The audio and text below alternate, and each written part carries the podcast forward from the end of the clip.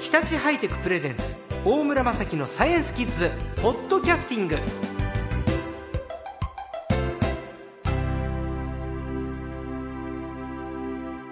さあ今週のサイエンスコーチは略して最高も前回に続きまして日本薬科大学教授の船山真嗣先生ですこんにちはこんにちは。お願いしますよどうぞよろしくお願いいたします。船山先生は宮城県仙台市のご出身で薬剤師それから薬学博士として活躍されていらっしゃいますで「サイエンス最新書」から「民間薬の科学」という本も出版されているんですけれどこの民間薬聞き慣れないけれどあの日本の独自の薬みたいなあの昔から伝わるあ野生のものを使ったお薬のお話生薬を発展させて民間の薬っていうこう定義づけで伺ったんですけどいろんなこう街歩いたりね原っぱ歩いてると薬になるようなものっていっぱいあるんだけれど今日はねみんなの家にあるようなもの例えば理科の研究でアジサイとかさ理科朝顔かあればアジサイはもうシーズン終わっちゃうなアジサイとかキャベツとかね台所にキュウリとかあと夏スイカこういったものも先生の本にはね民間薬として登場してくるんですスイカが薬だよ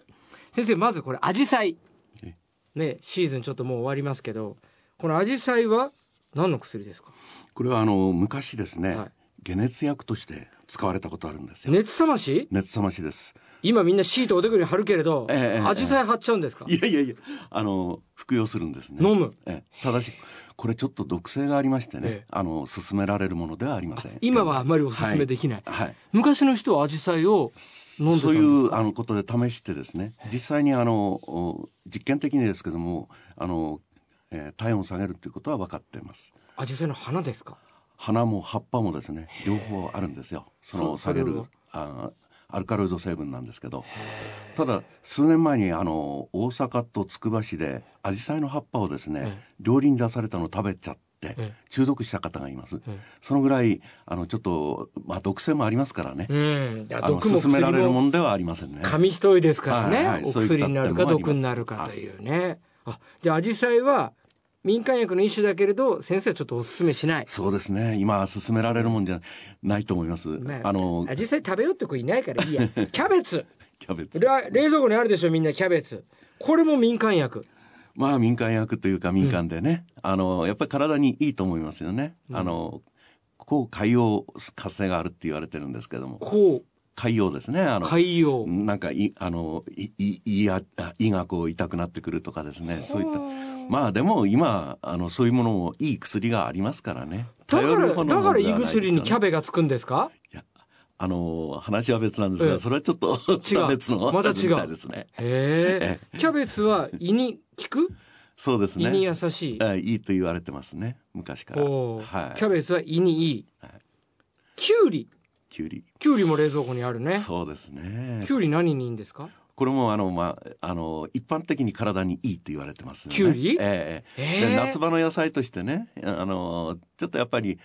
あの冷涼感も呼ぶじゃないですか。まあまあそういったこともあるし、うんそれからあのおそらくミネラル分とかですね、い結構多いと思うんですね。冷やし中華に添えるとかはいそうねですね。きゅうりはそういうのはうんあと酢の物にしても美味しいしそうですね。でもきゅうりってねなんか栄養あまりないよっていうふうに僕ずっと教わってきたんだけれ ど薬にもなるっていうそうですね、んあの積極的な薬ではないかもしれませんけれども、一般的に体にいいというふうに考えてもいいかなと思いますね。そうですかだからできゅうり薬食いなんて言いたくますよね。えきゅうり食べることね。えそうなんですか そんなこと言われるぐらさんいき。ゅうり食べること薬食いっていうのええええ、そんなこと言われるくらいですね。きゅうり嫌いなキッズ体にはいいって言われてますよきゅうり食べて薬食いだぞ、 うん、スイカこれは大好きですこれからのシーズンたまらないですねよろしいですえね。スイカは何が、でもスイカいっぱい食べるとお腹壊すって言われてたけ どスイカの種なんか飲んだらへそから芽が出るよって子供の頃言われたけ どスイカはどういうくす効果があるんですスイかカはね、あのー利尿作用があってですね、うんまさにあのシトルリンって言うんですけれども、まさに利尿成分が取られてるんですよ。おたーだそのそれをスイカを食べてですね、その成分を取ろうとすると お腹なんかジャボジャボになっちゃいますからなねる ですからそれをあの科学的にですねあの取ってそれがあの、まあ利尿作用成分として使われることもあるぐらいですね。なるほど夏のお父さんビール飲んでないでスイカ食べた方がいいよってことかもわからないですね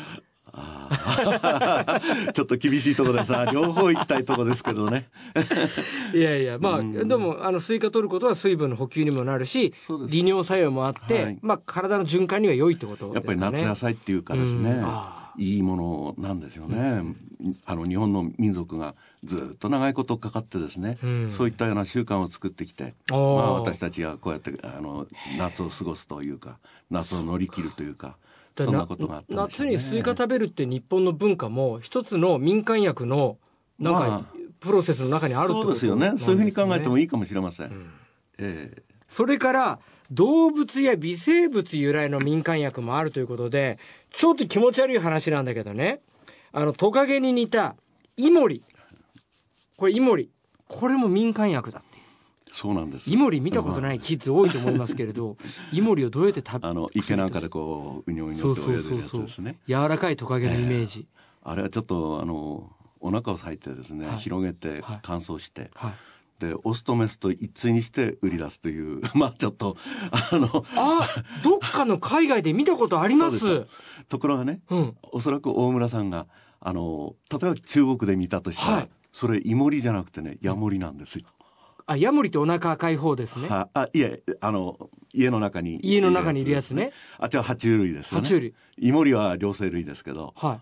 であのどこでどう間違ったのかですねもともとはヤモリを使ってえ、えー実は合海っていうあの生薬があるんですよ中国に。それがどうどこでどう間違ったか日本に入ってきてイモリの黒焼きとかですね い。はい。そういうふうに変わってきたんですね。本当はヤモリの方がいいんだけれど、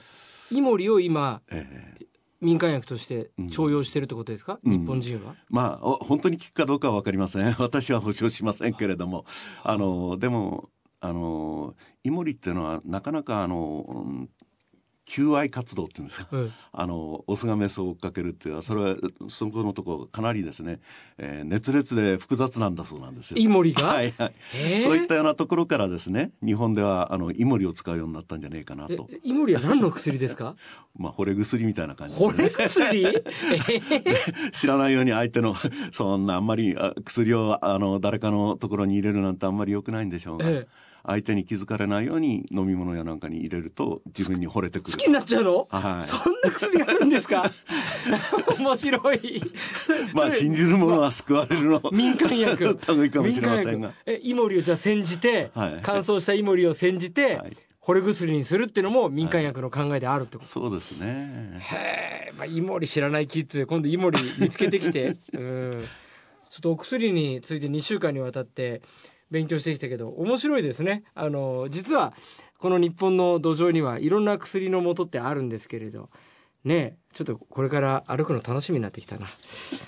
先生また来てくださいねありがとうございました今週の最高は日本薬科大学教授の船山真嗣先生でした